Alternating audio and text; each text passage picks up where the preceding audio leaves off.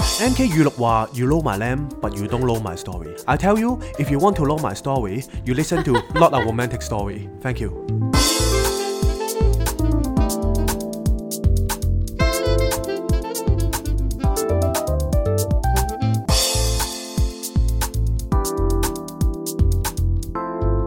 ，Not a romantic story。Cindy、Jason，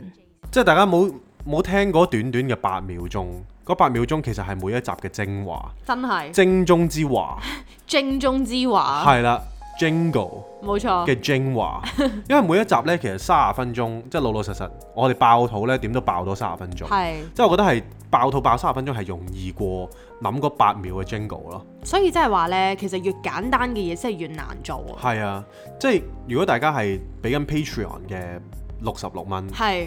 其實你贏咗好多嘢啊！係你真係攞嚟搭你啲朋友又得，乜都得，攞嚟溝女又得。係哇！嗰啲每每一集八秒，哇！你計下你攞幾多 秒？你攞成年啦，可能已經。所以係嘛話時間是金錢啊嘛，梗係啦，我哋嗰啲諗住攞嚟做 NFT 噶啦，係啊你都冇話唔好唔發達啦，大佬。咁啊係喎，使撚做窿閪啊窿閪一定配咩啊？ ，Jackson 啊 嘛，唔知有冇 Jackson 聽緊我哋呢？係因啊。為我哋冇嬲，唉，對唔住，係啦，咁啊歡迎大晒個靚家，冧 先。歡迎大家繼續收聽，我係 Cindy，我身邊有咁嚟到 Jason，welcome back。嚟到我哋第七集嘅第四季啦，係，哇！你調轉 咗，第四第七季嘅第四集啦，係大家見到我哋好似蒙下蒙下咁，除咗個 Jingle 醒神啲之外呢，係咁點解會咁呢？就係、我哋其實又係經歷咗我哋成個禮拜星期日嘅最巔峰嗰一日啦，係就係 J 框就去完打水球。係咁啊，翻嚟屋企，係咁我哋就啊真係好眼瞓，但係我哋都堅持一定要為大家送上最新鮮滾熱辣嘅呢一集，係啊！小心辣辣辣嘴啊！小 心，係啦，咁咁我哋我有食螺絲啊！係啦，咁誒、呃本身其實我哋食螺絲啦係咁，係咁點解呢？我哋都想同大家推介一下。係其實我哋今日呢，連續兩日就去咗我哋最中意嘅新本真茶餐室啦，係，咁啊叫咗佢一個番鮮茄濃湯嘅螺絲哇！真粉，係真係呢個真係要推介，啊真心推介。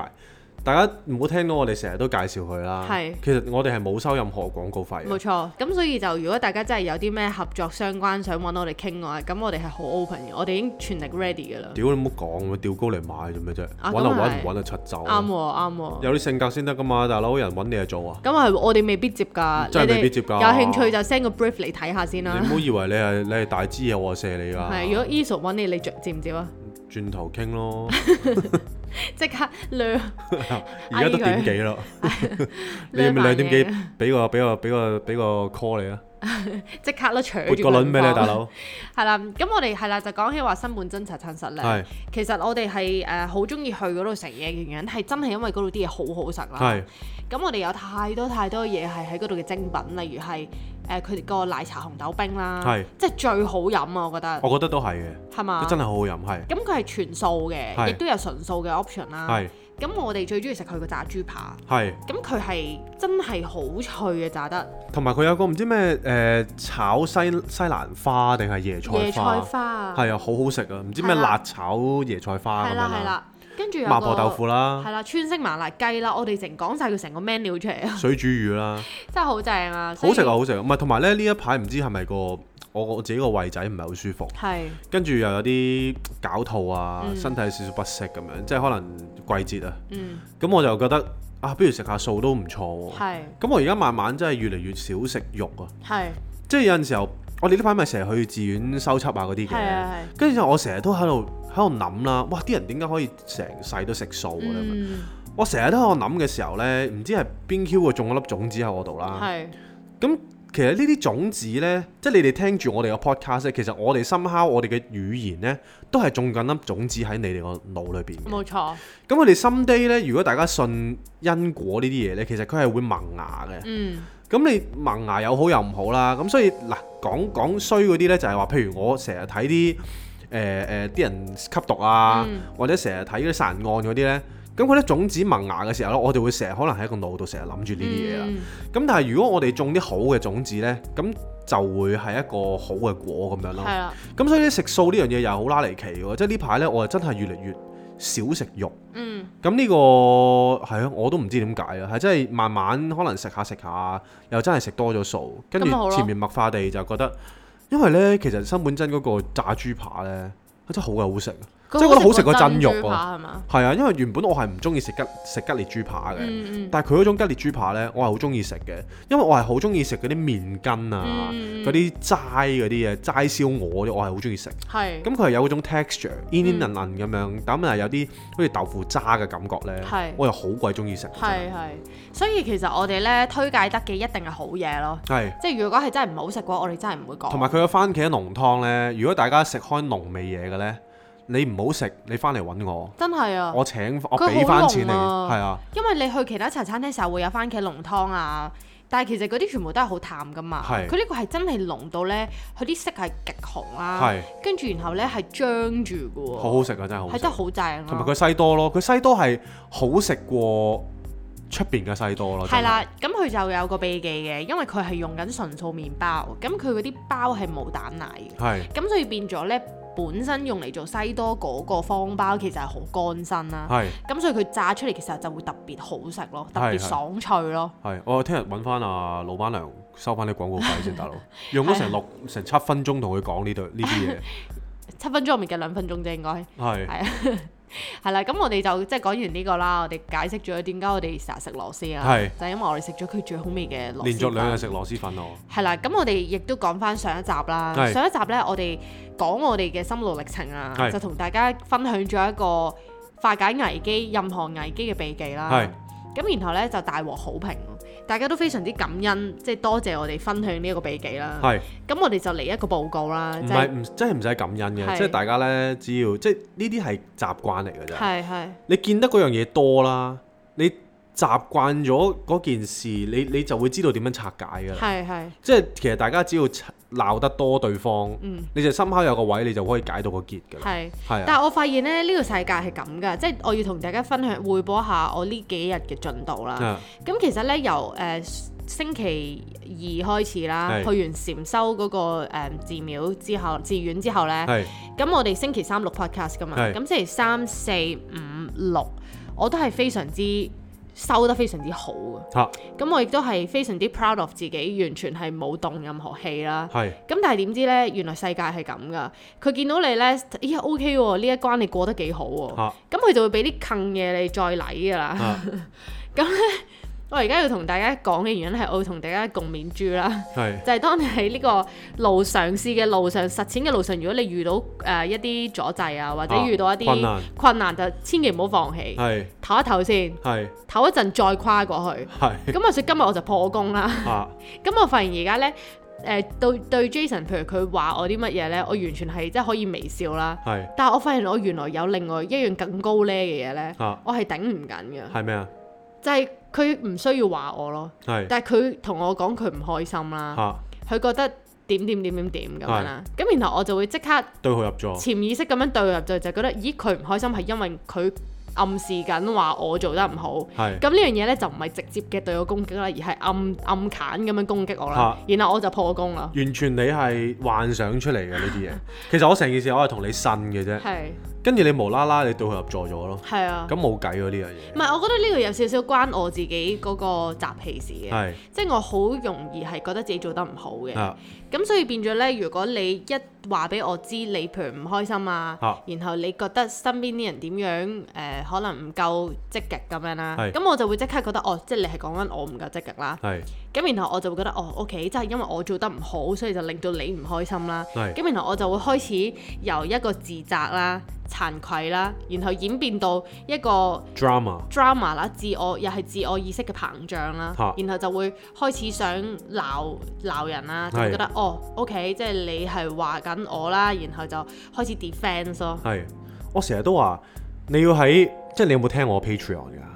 我有聽啊，你真係有咩？有啊，你真我係剪要嘅嗰啲咪唔你係真係要認清事實嘅真相，係即係呢個世界你不能夠有太多 illusion 咯，係係即係唔好成日製造太多 drama 俾自己踩入去，係你覺知就得啦，係，係咯，多謝師傅。係千祈唔好唔好我玩而嘢家嗱，我而家又翻翻去我修行嘅路上，要 welcome，係啦。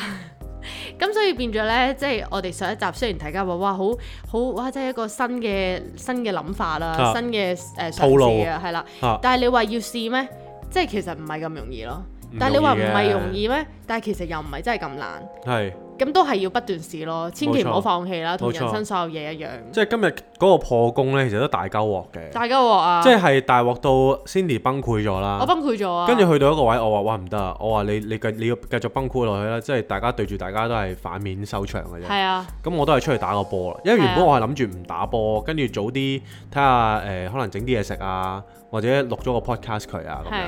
咁但係最尾佢嘅情緒已經係去到一個失控嘅地步啦。係啊，咁我就話哇唔得啦，我出去打完波，我翻嚟再揾你啦咁樣。係咁我哋所以而家搞到咁夜先錄 podcast 啊。係啦。咁所以咧，我覺得人係真係需要不斷嘅練習同埋不斷嘅嘗試咯。係咁我即係亦都係再一次引證俾大家睇，大家話覺得啊，你哋兩個好似誒成日都好開心啊，誒、誒、好似唔會鬧交啊嗰啲啦，即係唔會廿四小時都開心噶嘛。係係啊，即係一定有拗撬嘅。係而拗撬呢排都極之極之頻繁啦，係咁越嚟越睇大家唔順眼咁樣啦。係嗯咁但係大家要知道，其實一定有個點，大家要去用理性分析咯。係，我諗每一次鬧鬧交呢，一定係要用理性去分析嘅，即係不能完全情感 driven 嘅。嗯如果你下下用情感 driven 呢，一定係你啱佢錯咯。係冇嘅咧，冇一個 grounding 去去討論嘅喎。其實成件事，如果你唔係用理性去分析。係啊，係咪先？即係你可以不停咁樣指住條友，哇！屌你你你你不嬲都即係又又又冇嚟搭霎咁樣，你又唔洗乾淨啲嘢咁，跟住之後你就話喂屌咁我我不嬲喺屋企我都係做皇帝㗎啦，有工人幫我洗㗎嘛，咁點解你唔洗啊？咁樣、嗯即係各執一詞嘅時候呢，其實係唔會有結論嘅。嗯嗯咁所以喺一個誒、呃即係一段關係入邊啊啦，無論你係拍拖啊、婚姻又好啊，even 朋友都好啦，即係都不能用情感啊，即係齋用感性去討論一啲問題而得出一個結論咯。我覺得永遠都係用理性嘅，深考呢啲位嗯係啊都要有個 system 或者大家係即係好好好理性地去討論一件事，先會有一個結果咯。嗯，同埋我諗呢一個呢一個關係都令到我有少反思嘅，因為以前對於我嚟講呢，其實誒、呃可能一段幸福嘅婚姻啊，一段係幸福嘅關係唔會有任何嘅爭吵啦都。傻啊！啲冇可能啊 啦，唔係咁呢個係我之前嘅一個諗法啦。嗯係咁所以咧，我其實係好抗拒，其實唔係淨係感情生活啦，而係對任何嘅事物啦，即係可能對朋友咁，我都唔中意爭吵嘅。係。咁所以我覺得咧，冇人係中意爭吵嘅。唔係有啲人係覺得佢會據理力爭噶唔係嘛？嗰樣嘢係佢個 ego 作祟嘅，但係冇人係中意爭吵嘅，即係其實佢係想要永遠都係贏嗰個感覺啫，即係佢係 cling 住佢贏嗰個感覺咯，唔係佢想要爭吵咯。哦，OK，係啦，總總之佢唔介意拗啦係。但係我其實一路以嚟以前嘅做法都係我有啲乜嘢我覺得唔啱啊，我都唔會出聲嘅。係，咁但係咧喺呢段關係即咧，係避得我就啊避啦，係啦，我係會避咗佢嘅。係咁但係喺而家我哋呢段關係入邊呢，即係你有時你避你避得一時，你唔避得一世啦。係咁有啲嘢你真係唔中意嘅話，其實你難免都一定會表現到出嚟。係咁然後呢個就係個紛爭嘅開端啦。咁所以我而家呢，就真係哇頂唔順啦！今日即刻去睇常林法師嗰本《菩提樹下的》。 Romeo 係啦 and Juliet 咁啊，其中有一頁呢，咁啱我一揭喎，就揭中嗰一頁，佢話爭吵是幸福。咁我就係諗一諗，咦，爭吵是幸福，咁佢就講啦，佢就係個意思就係話，其實一段關係入邊係一定會有爭吵嘅。係咁佢話最緊要就係你爭吵嘅時候呢，你就都係唔好太過俾 emotion 去 driven 你啦。係咁但係爭吵過後呢，就千祈唔好等大家好似下咗道氣冇乜事嘅時候，就唔再去傾嗰件事。係即係如果係有問題嘅話，就應該都要係等心平氣和嘅時候，都理性再去討論，即係等大家 ready 嘅時候再去討論咯。冇錯冇錯，因為其實如果你唔攞出嚟傾呢，你啲嘢就慢慢只會越嚟越惡化啦。係啦，咁惡化咗之後就即係好似啲 cancer 咁啫嘛，慢慢就會擴散咯擴散咯，一擴散就一再爆出嚟呢，就一發包收拾啦，係。冇咁錯。咁你而家你而家你你覺得你對我有啲咩感覺啊？我冇啦，頭先打波發泄晒出嚟啦。係咪？係啊，即係嗱，呢樣嘢又係一個，即係我諗大家都好熟悉㗎啦。即係 once 你就算一段點樣嘅關係都好啦，你一拗撬呢，大家要去翻一個比較 calm 嘅情緒呢，就係一係呢，你避開佢，一係佢避開你。係啊，咁點避呢？就係、我我就一定唔會留喺個空間度嘅，因為呢，其實我爆呢，因為我啲爆係我嚟咗好快就走㗎啦嘛。嗯，咁所以其實我我兩嘢我就會熄火㗎啦，有陣時候，除非有啲位我真係完全我我自責嗰啲嘢咧，我就好難先熄火嘅。嗯但係我如果爆人咧，我好快熄火㗎啦。嗯咁、所以咧，其實 Cindy 唔需要離開呢個地方，咁好快都可以解決到嘅。但係 Cindy 因為平時好少爆啦，而佢一爆咧，好多時候係需要靜同埋需要誒、呃佢自己去處理處理佢自己嘅情緒嘅。咁所以頭先我就處理，我就用咗一個方法，誒、橫掂今晚都都打波啦，咁不如去打下波啦，咁我又開心係咪先？咁就去咗打波，咁變咗翻到嚟咁啊，即係我又買下啲買翻啲晚餐翻嚟俾佢食下，氹下佢咁樣。因為呢，其實晏晝嗰陣時候呢，其實我用盡九牛二虎之力啦，去氹 Cindy，Cindy 都氹唔掂啦。咁我哋最尾我就哦，可能你要時間去處理下自己嘅情緒，咁我就走咗出去咁樣啦。係，因為我覺得我都有個 pattern 咧係咁噶。我係平時唔嬲啦，如果我一嬲嘅時候咧，我係咧會自己不斷咁樣 loop 落去件事嗰度啦。係咁變咗咧，其實好似誒誒，哎呢一刻突然之間覺得，哎算啦，諗通咗咁樣啦。係咁唔知點解下一刻咧，我再諗翻起件事咧，跟住我又會好嬲噶咯喎。係咁所以就變咗我呢一個係冇即係冇好好咁樣處理嘅情況之下，就會不斷咁樣重複、重複、重複咯。係咁所以其實呢個時候我都真係好需要自己一個空間去去消化啊、係去沉澱啊係成件事咁樣咯。咁你有冇個錦囊，即係喺頭先嗰件事上面點樣去處理呢件事，分享俾你即係聽眾聽？啊我其實我呢個係百試百靈喎。係我同我屋企人嗌交都係咁噶，點啊？就係、我嬲到好嬲嘅時候，你咪走嘅。啊咁跟住我嗰刻就喺度諗啦，嗯，如果如果誒、呃即係你走咗之後，下一秒啦，啊我瓜咗或者你瓜咗啦，啊咁、然後我哋我哋最後一個畫面就會停留喺我哋兩個鬧交，啊咁我就覺得啊呢樣嘢唔係我想要嘅嘢，啊咁、所以呢，當你走嘅時候，我咪都出嚟同你 say sorry 係嘅，咁就係呢個原因咯，哇幾好喎呢個方法，即係呢個係我嘅諗法，咁所以就算我以即前係。從來都哇你打破咗我嗰個框框，你即係係我覺咪得呢個你係咪我唔諗知唔？你嘅係咪諗唔到點解我無啦啦同你 say sorry 啊？唔係咁，我我明嘅，因為其實我頭先嗰個嗰、個即係所謂責罵或者我自己嘅發泄啦，我真係唔係對住我唔係支槍對住你嚟射噶嘛。嗯，咁所以其實成件事，我覺得咁我又真係有盡過力去氹你，咁只不過氹唔掂啊嘛。咁、嗯所以你出嚟同我講 sorry，我就覺得可能係我即係你都覺得我有我有 try hard 咁樣，咁但係我就冇諗過係呢一個方法咯。係啊但呢個方法係呢個幾好方法喎，因為我嗰陣時咧，我細個同我阿媽鬧交咧，係咁我阿媽係嗰啲烈女嚟嘅，係咁咧佢又係咧一鬧嘅時候咧，我唔知點解同佢鬧交嘅話咧，我哋係兩個都鬧到係，哎我以後都唔想再同你講嘢啊咁樣嗰啲嚟嘅係。咁跟住咧試過有一次咧，我同佢鬧到咁樣之後，咁我咧就誒誒諗一諗啦，啊唔係喎，如果有一日即係如果佢下一秒突然之間瓜咗，或者我突然之間瓜咗啦。係咁咁真係好似頭先咁講，呢、一個就會係我哋最後嘅回憶啦。係咁我就覺得唔係，其實我係好中意，即係我好愛呢個人噶嘛，好愛錫佢噶嘛。咁我唔希望因為一啲譬如意見不合啊，一啲意氣用事、意氣之爭而令到大家最後變成一個遺憾嘅畫面啦。係咁所以呢，我嗰陣時咧同我媽嗰次，我就係去沖涼。係咁沖完涼之後，我喺呢一個時間沉澱啊，諗，跟住我出到嚟，我都係同佢 say sorry 嘅。係即係就算我係覺得係邊個做錯到，我都會願意 say，就係因為我唔想最後係我自己一個遺憾咁樣咯。哇！呢、個非常好啊，呢、個方法，即係大家真係要聽入心啊呢句説話，係啊，因為呢、個我覺得呢個係關係上嘅智慧啊，即係即係唔係個個都可以諗到呢一個畫面咯，即係呢呢個呢、個畫面我覺得好有用嘅嘅嘅嘅原因就係因為佢一下就 hit 到你最尾嗰下啊嘛，嗯即係佢一下就打落去就係話，咦？如果你係對嗰個人有愛，即係冇愛就唔好講啦，係咪係啊先？你是撚爛蛋啦，係咪先？即係你都而得佢死嘅咁樣。咁但係有啲如果你係你珍惜或者你係愛嗰啲人呢，其實如果你用一個最後嘅畫面去 project 翻成件事，其實你好容易放低你自己個所謂 ego 啊，係啦或者 ego 所有啊嘢執念係啊，啊咁樣。即係你啱定唔啱，其實都唔再重要咯，因為你根本係你 care 你前面呢個人噶嘛。係，同埋我成日都覺得，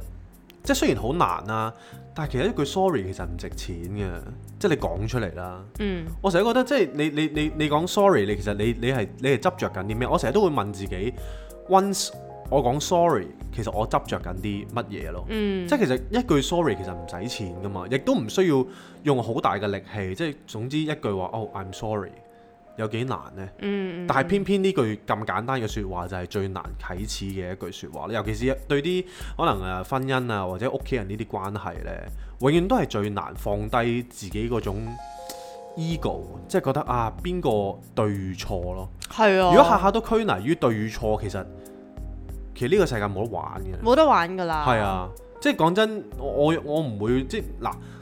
老豆老母，唔係 sorry，我講得衰啊，sorry，即係 爹哋媽咪，佢生咗你出嚟，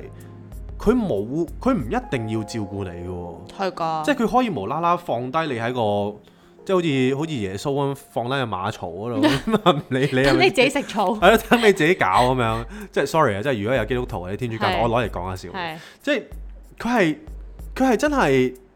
用心盡心盡力咁樣由細到大去撫養你成人，即係呢個 effort 其實真係唔係必然。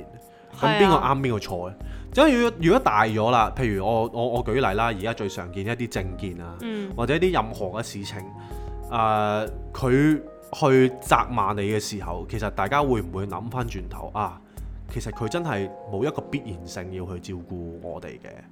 跟住令到成件事就會覺得啊，自己有一個 so call 愧疚心又好，誒誒咩心都好啦，即係覺得即係呢即係珍惜翻呢段情嘅時候，其實一句 sorry 其實真係好容易咯，係啊。同埋，譬如我哋今日呢、個呢一、個 drama 呢，其實對我都有反思嘅。啊因為咧，我覺得我有個位係真係做得比你差好多，就係、譬如誒、呃，當你唔開心嘅時候啦，啊咁、你會同我呻啦咁樣啊，咁咧、你有兩種呻嘅方式嘅，啊一種呻咧就係、呻一啲唔關我事嘅嘢，啊即係完全係可能你係同出面啲人啊，或者總之完全同我無關嘅，係咁嗰啲咧，我覺得我就好容易可以誒 Off 啊係啦 off，跟住我就會好，我係可以做一個聆聽者嘅角色完啦全。抽離啦，完全抽離，係完全係真係完全係打開我個心去聽你講嘅。係咁所以呢，嗰、個係完全冇問題啦。咁但係我發現，如果當一啲你嘅唔開心、一啲嘅宣泄啦，係其實係即係唔多唔少係少少唔完全關我事，但係其實係我係有份嘅。係咁我聽落呢，我就會即刻好 defensive 咁樣將佢剔咗做一種係你怪責我係。呢一樣嘢。即係就算我槍頭唔係指住你，可能我側邊散彈槍唔小心射到你一下，係啦，係啦。咁樣，你都會覺得件事好關自己事，係啦係啦，咁跟住當呢啲一關我事啦，一我覺得係喂，其實你係講緊你係講緊我嘅係喎，咁我就會好誒、呃即係即刻係下意識地完全係起晒槓嘅，係就會覺得哦，咁即係你覺得我做得唔好啦咁樣，咁然後呢，我個腦就好快嘅喎，我發現到個 pattern 係好快就會即刻喺度諗，喂，點解你覺得我做得唔好？我曾經做過 A B C D E F G 咁樣啦。係咁你咁樣一對比上嚟，咁我自己就會喺度有 drama，就會覺得哦，你真係點解你唔 appreciate 我嘅努力啦啦啦，咁喺度延伸啦，咁就會令到我呢就會好唔開心。係咁呢個就係我嘅 pattern 咯。係係係係咁但係譬如你係嗰啲好俾到嗰個安慰我嘅，即係係你就會聽我講，然後你就會講你嘅諗法咁樣。啊咁所以我覺得你係做得比我好咯，即係你喺做聆聽聆聽嗰個方面。我唔敢咁講啦，我真係唔敢咁講。但係我我我覺得 somehow，如果譬如大家有一個有一樣嘢需要講啦，你 somehow 你 stop 咗佢 from 其他嘅 thinking，你你你 start 一個 conversation under 一樣嘢就係話，OK，我哋而家我有嘢想同你講，嗯。跟住你你就。你有冇時間？你係你 ready 唔 ready 聽？我覺得呢個好緊要。係啦，咁但係我就永遠唔會咁嘅。嗯我有你冇你，我就滾，我就轟落去噶啦。即係我唔理得你，你專唔專心咁樣。嗯咁咁所以呢，就係、即係呢個係你同我嘅分別咯。嗯因為我就好直接嘅，總之我想講我就講，我唔會突然之間 stop 你 from 一啲嘢。嗯跟住之後，誒、我想你俾反應我咯。嗯係啊，即係我我唔係咁樣咯。嗯嗯，係啦，咁所以每個人有唔同嘅相處方式啦。係啦。咁所以我就覺得，譬如呢樣嘢，我有反思個位就係我覺得。誒係咯，可能我我唔好咁 defensive 咯，即係呢個我都要學習嘅，因為呢個係我嘅習氣咯。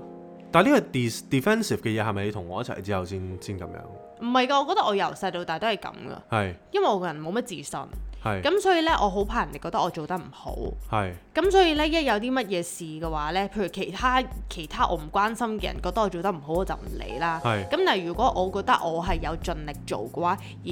嗰樣嘢係得唔到人哋認同嘅話，咁我呢一度就會好 defensive 咯。唔係呢樣嘢非常好啊！即係其實頭先 Cindy 講嗰一樣嘢呢，就係、其實大家每一次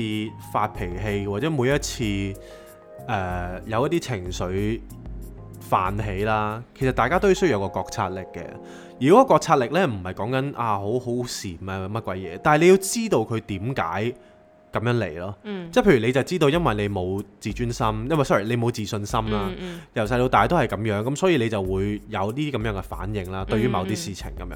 咁所以大家如果要去根治一啲問題呢，都係由個根嗰度開始揾咯。嗯即係大家都要留意下，或者去 recall 翻啊點解自己咁大脾氣呢？點解自己咁冇耐性呢？點解自己會咁傲慢呢？即係好多呢啲嘢呢，佢一定有因有緣有因嘅。嗯咁自己慢慢由呢度由可能自己嘅 history 一路滴翻出嚟呢 somehow 會好容易幫助你去 solve 咗你自己嘅問題咯。嗯咁如果當然啦，你你你你你揾到個根源出嚟，你仲要俾 effort 去去去改善啦。如果唔係，其實永遠都改善唔到嘅。咁 effort 呢樣嘢就一定唔少得噶啦。咁嗯樣嗯。咁你覺得你自己呢？你譬如今日呻你唔開心嗰陣時，你係咪都有個 pattern 呢？我有個 pattern 嘅，我好我通常一唔開心呢，我好中意向外肥嘅。一向外肥呢，就唔小心會肥到人嘅。嗯因為我深烤，我覺得自己係一個幾完美主義嘅人啦。咁、嗯但係我亦都，我有陣時候呢，我會好想有啲嘢呢，好圓滿啊！嗯圓滿嘅意思就係話，例如我我開一間設計公司，我想有十個人幫我做嘢。嗯而啲嘢呢係好似一間大公司做出嚟咁樣咁 perfect，、我嗯會由啊有個 account，有個 marketing，有個誒、呃、專係 social media 嘅，有個係專係 present 嘅，有個就係即係我就做老晒咁樣啦。嗯即係成件事係好 complete 咁樣一個 big picture 咁樣去去做一件事咯。嗯任何一件事都係嘅，例如我而家搞香水啦嗯，somehow 我今日晏晝都係肥呢樣嘢，都係肥香水嘅。嗯咁、我我我可以冇所謂，同大家可以講下啦。即係我覺得呢五年嚟呢，其實 somehow 好多時候我都係去自己 push 呢個 brand 嘅。嗯咁無論我誒、呃接觸個誒、呃香水師，或者我點樣去揾嗰間廠 offer 啲玻璃樽俾我，用一個最、最最少嘅 MOQ 去 offer 啲玻璃樽俾我，或者用一啲好嘅價錢，或者點樣 send proposal 去誒、呃其他嘅香水廠等等啦，成、個 procedure 呢，其實都係我去 initiate 嘅。嗯咁你可能就會話，即係啊冇啊，咁你你你一個咁咁有咁有主見嘅人，其實根本一個品牌你去開頭，你又冇揾任何 partner，咁你一個人主導晒，其實好正常啫。咁、嗯但係呢五年嚟積積累累咗呢，就會覺得啊點解永遠啲嘢都係我自己去 initiate 人哋推一，即係我推一推人哋，人哋先會喐呢。咁、嗯即係例如可能我講啊 IG post，咁我需要 Cindy 幫我寫下啲 copy 咁樣啦。咁我深刻我會推一推 Cindy，跟住 Cindy 就會啊係喎要做 IG post，喎跟住佢就會做，佢就幫我寫 IG post 啦。咁有陣時候即係大家忙起忙起上嚟嘅時候，有陣時候都會唔記得嘅。嗯咁我又會推下 Cindy 一下，咁 Cindy 又會啊係喎，又要寫翻咁樣。咁變咗久而久之咧，呢樣嘢係日積月累嘅嘢嚟嘅，即即係係好我似你唔推就唔喐咁樣啲嘢。係啦。咁但係呢五年嚟呢，其實我我推得好辛苦，嗯即係嗰種嗰種辛苦係我，我覺得我孤軍作戰咗好耐。嗯而呢個孤軍作戰呢，唔單止喺單一事件啦，即係唔單止喺香水嗰度啦，我係覺得我嘅人生雖即係雖然婚姻呢樣嘢已經大家可能聽落就覺得啊有人陪你前行啦，但係深嗯刻我內心有啲嘢呢，我都係覺得我自己喺度行緊嘅。嗯咁誒、呃、設計公司又係其中一樣嘢啦，即係當然當然 Cindy 幫咗我好多啦。咁但係有好多嘢我都覺得好好孤單。嗯咁但係呢樣嘢呢，我我諗翻轉頭，其實有陣時候係因為自己好想一啲嘢呢係跟住我個方向去行，嗯咁變咗有陣時候，even 我請人或者 even 我我我點樣去 operate，即係我真係唔可以用 operate 呢個字，因為其實 operation 呢樣嘢我真係唔係好在行。但我點樣去 manage 呢件事嘅時候呢，好多時候我都會覺得有一個 picture 我係需要去咁嘅，跟住我就會逼啲人呢去 fulfill 我呢個 big picture 咯。嗯咁但係即係你做生意或者你做一個 operation，其實真係唔係咁樣噶嘛。嗯你係真係要誒、呃慢慢去鋪啊等等啦。咁但係我就冇乜耐性啊呢樣嘢。咁所以好多時候我會覺得啊，即係我今日爆嗰下就係呢五年內其實我都真係付出咗好多。嗯咁咁付出咗好多之餘，我覺得啊今日今時今日啲 product 出咗嚟啦，誒、呃咁我我自己覺得幾圓滿啦啲嘢都。咁但係都係好似爭咁啲嘢喎。嗯仲係爭緊啲 marketing 啊，爭緊啲 planning 啊等等啦。咁我就會覺得啊，有冇啲人即係可以同我並肩作戰、同舟共濟咁樣呢？咁嗯咁所以就係即係呢樣嘢，我諗長遠嚟講都會不停咁困擾我嘅。咁但係誒、呃我就要慢慢去知道，去發掘翻呢件事其實係咩原因，同埋點解會令到我呢有呢種諗法咯。即係我而家都慢慢消化緊嘅咁樣。咁、始終都係五年嘅時間，我都係一路都係自己慢慢一步一步咁推出嚟。咁網站又係自己揾人去做咁，咁變咗啲嘢呢，好似我會覺得。啊！我唔喐或者我唔揾人呢，呢、個世界係唔會有人 care 呢個品牌嘅咁。嗯嗯咁咁我就有啲咁嘅感覺咯，嗯咁。樣咁即係譬如頭先 Jason 講佢嗰個心路歷程咧，咁譬如而家我經過沉澱之後啦，咁係我就會知道其實有時候佢呻啦，嚇佢係講緊佢當刻嘅感受啦。係咁呢個係真係佢覺得係咁樣噶嘛。係咁而我哋任何人都唔能夠 judge 佢講嘅嘢係啱定唔啱，因為其實根本冇啱同唔啱啦，係係係佢真係咁樣覺得嘅。係咁但係咧，我今日一聽第一次一聽嘅時候咧，我就會好着緊，就係覺得佢點解要覺得佢係孤軍作戰？係咁即係佢咁樣講，咁即係等於佢覺得我係冇出夠力啦咁樣。係咁然後我咁樣聽，我就其實由佢好單純咁樣去講佢嘅唔開心啦，演變到係好似佢話緊我咁樣啦。係咁而嗰一刻呢，我就變咗冇好用心咁樣俾佢講晒佢啲，或者冇好用心咁樣真係聽佢講啊。係即係佢可能我係俾佢講，但係講嘅時候我就已經一路諗緊啊，我要點樣去反駁佢，係或者點樣去 convince 佢，令到佢覺得唔係咁樣嘅。但係其實根本嗰個時候佢最需要嘅唔係任何人去 comment 佢嘅諗法咯。係而係佢只不過係想去去即係呻下佢嗰一刻，佢真係有呢一個諗法。係咁所以咧變咗頭先我咁樣聽啦，係咁我係我明白咯，即係我明白點解你會覺得你孤軍作戰咯。係冇啊！其實每個人都會經歷心很累呢個階段嘅，嗯即係我諗，無論你打工又好，你自己做你自己創業又好，乜都好，你就算你做富二代都好，你都會有心很累嘅時候啦。嗯咁、我覺得呢樣嘢係係一個都係都係一個毒藥嚟嘅，但係 somehow 我覺得。你只要揾到一個誒、呃、適當或者啱自己，或者揾到一個對象啦，你可以同佢宣泄或者思或者去去傾啦，或者去叫佢聆聽啦。其實我覺得呢件事係可以好容易 solve 到嘅，嗯即係反正就唔好自己屈屈埋埋咁樣咯，嗯即係唔好啊咁飲飲杯酒啊，食支煙就覺得冇嘢咁。咁、嗯其實唔 work 咯咁樣，係、我覺得即係人人與人之間最緊要都係個溝通咯。如果冇咗溝通咁，其實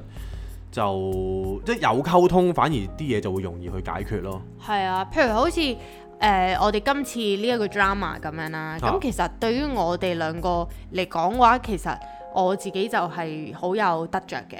因為我會好似你好似有塊鏡咁樣啦，你照俾我睇，哦我我究竟有啲乜嘢我係即係我根本其實咁樣係做得唔唔好嘅。係咁然後我就會識得下一次我可以點樣處理得再好啲啦。咁而我哋呢，其實想透過呢個節目呢，再去分享俾大家聽啦。其實除咗係喺分享嘅過程入邊，我哋兩個可以各自去去重整我哋嘅思緒啦，係去梳理我哋嗰個諗法之外呢，其實我覺得好多人都一定會有經歷同我哋相似嘅經歷咯。絕對一定會添因啦。為呢個其實根本就係人與人之間去溝通嘅時候，好容易會犯嘅錯咯。冇錯，就係、你成日都可能會夾硬將你自己個諗法加喺人哋嗰度，係或者係你可能因為自己嘅 ego 而去同對方係做一啲無謂嘅爭拗。係咁或者係因為面子嘅問題而唔願意同對方 say sorry，等等等等等好多啦。嗯咁即係我哋就好希望可以透過呢一個節目啦，係未必淨係去散播一啲即係笑聲啊，一啲舊嘢。咁如果真係喺我哋現實生活中係有一啲確實嘅例子係發生咗嘅，咁我哋都希望可以分享俾大家。咁睇下大家會唔會可以同我哋一齊去學習啊，一齊去成長咁樣咯。係冇啊！其實即係大家大家聽眾啦，都識咗我哋咁耐，即係聽咗我哋咁耐，其實。係我覺得大家都一定有個感覺係大家好似朋友咁嘅啦，因為嗯我哋其實呢個 podcast 你你叫我三言兩語講晒，其實我哋講乜，你可以話我哋鳩，你可以話我哋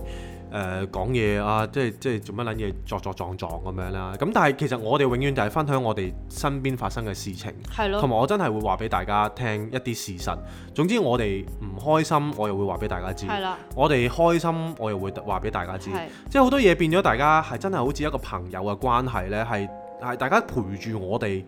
一齊去成長，同埋一齊去造就呢個節目咯。係啊，咁所以你有陣時會聽到啲啲啲啲啲鳩嘢，咁嗰陣時候可能心情就好啲啦。啊係但好似呢一集咁，可能你聽落會有啲 serious，咁但係 serious 之中，你話我哋係咪呃誒誒誒誒冇嘢俾到大家？我又覺得未係嘅，即係有陣時候都有啲思考喺入邊啊啦。咁樣同大家分享下，睇下會唔會喺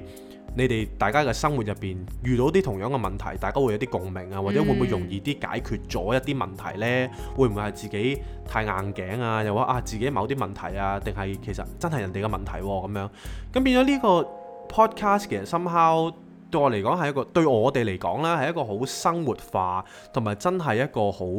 sharing base 嘅一個一個 podcast 咯。咁所以你話。即係有陣時候有，即係我都會成日問自己啦，即係做呢個 podcast 嘅咪有冇有冇 value 啊，或者淨係純粹發放笑彈？其實我覺得嗯真係不能夠用兩三個字就形容晒，因為我哋真係太立體嘅，即係呢個 podcast。同埋有時我哋都唔係話想刻意去營造啲乜嘢嘅誒形象啊啦、係即係我哋亦都唔想被定型啊。譬如可能我哋係一定係鳩，或者一定係搞笑，一定係 spiritual，或者一定係認真。其實係冇咯。其實因為人就係唔會有一兩個形容詞可以定性噶嘛。唔係只係 Spotify define 咗我哋係 comedy 哦，嘅其實我自己 define 嘅。哦係啊 係，OK，唔係如果要 prioritize 嘅話，咁我諗都我哋真係夠都係夠啊夠係佔九成九咁樣。啊係啦，咁咁即係譬如好似我哋今日鬧交咁樣咧，啊你啊其而實家個我樣都幾夠你嘅 你吔屎啊！咁即係我我其實都講咗啲對白㗎，嚇即係我嬲嘅時候咧，我唔知你有冇印象咧，嚇我講咗一句好爆嘅嘢㗎，啊係咪啊？我話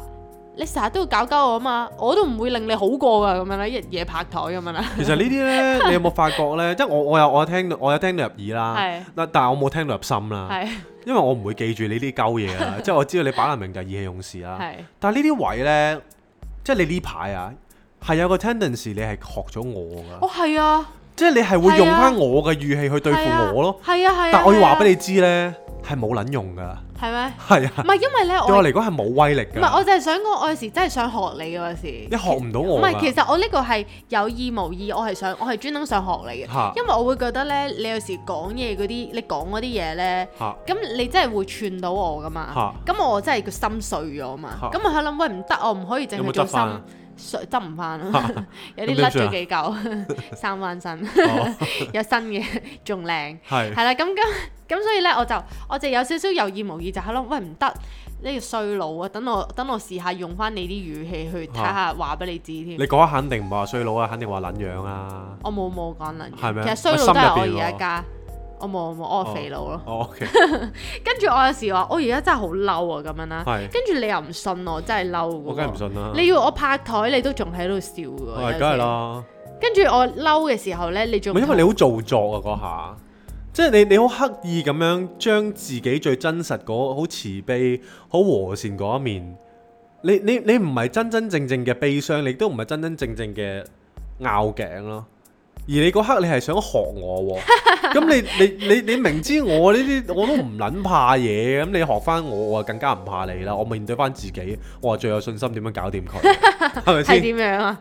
冇啊！我唔會覺得你一回事咯。 我望翻我自己啫嘛，幾幾開幾開心，啊 幾跟型住唔喎，係你就係仲覺得我搞鬼梗喎。係啦即。係我我我喺度，我已經發緊怒脾㗎啦嘛。我話我中意玩嘢，我係中意玩嘢咁樣啦。嚇，跟住你話你喺度笑咯。梗係啦。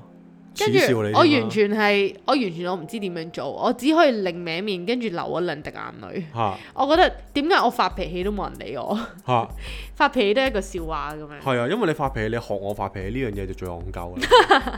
你發現咗我啊，原來 學咗好耐啦，呢排你都係咁嘅，即係你唔係第一次。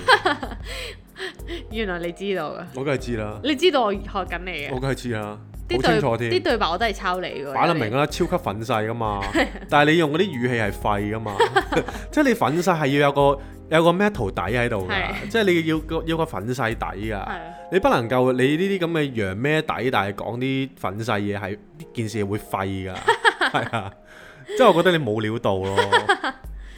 咁所以就即係係咯，希望大家聽完我哋呢一集之後呢，就會對我哋有更深嘅了解啊唔啦係因為呢排呢，即係老老實實，大家即係我哋兩個都係訓練緊自己點樣去觀察自己嘅親心，係親心嘅意思就係咩啊 anger 啦，係啦，即係大家即係籠統啲講 anger，憤咁怒啊樣啦，係啦，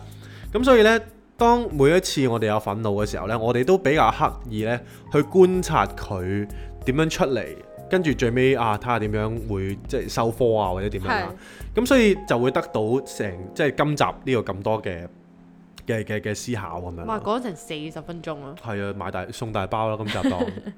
係啊，咁大家唔使擔心我哋，我哋和好咗噶啦已係經，係咪今集係咪一刀不剪啊？係冇錯，好啊，即係你唔會再剪㗎我啦唔嘛會再剪噶，你肯定我肯定啊，你你啱唔好唔好唔好剪喎。我唔會，我最中意玩嘢，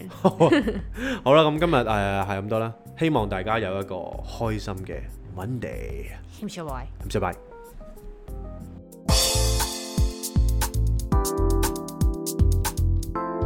Not a Romantic Story, Cindy, Jason.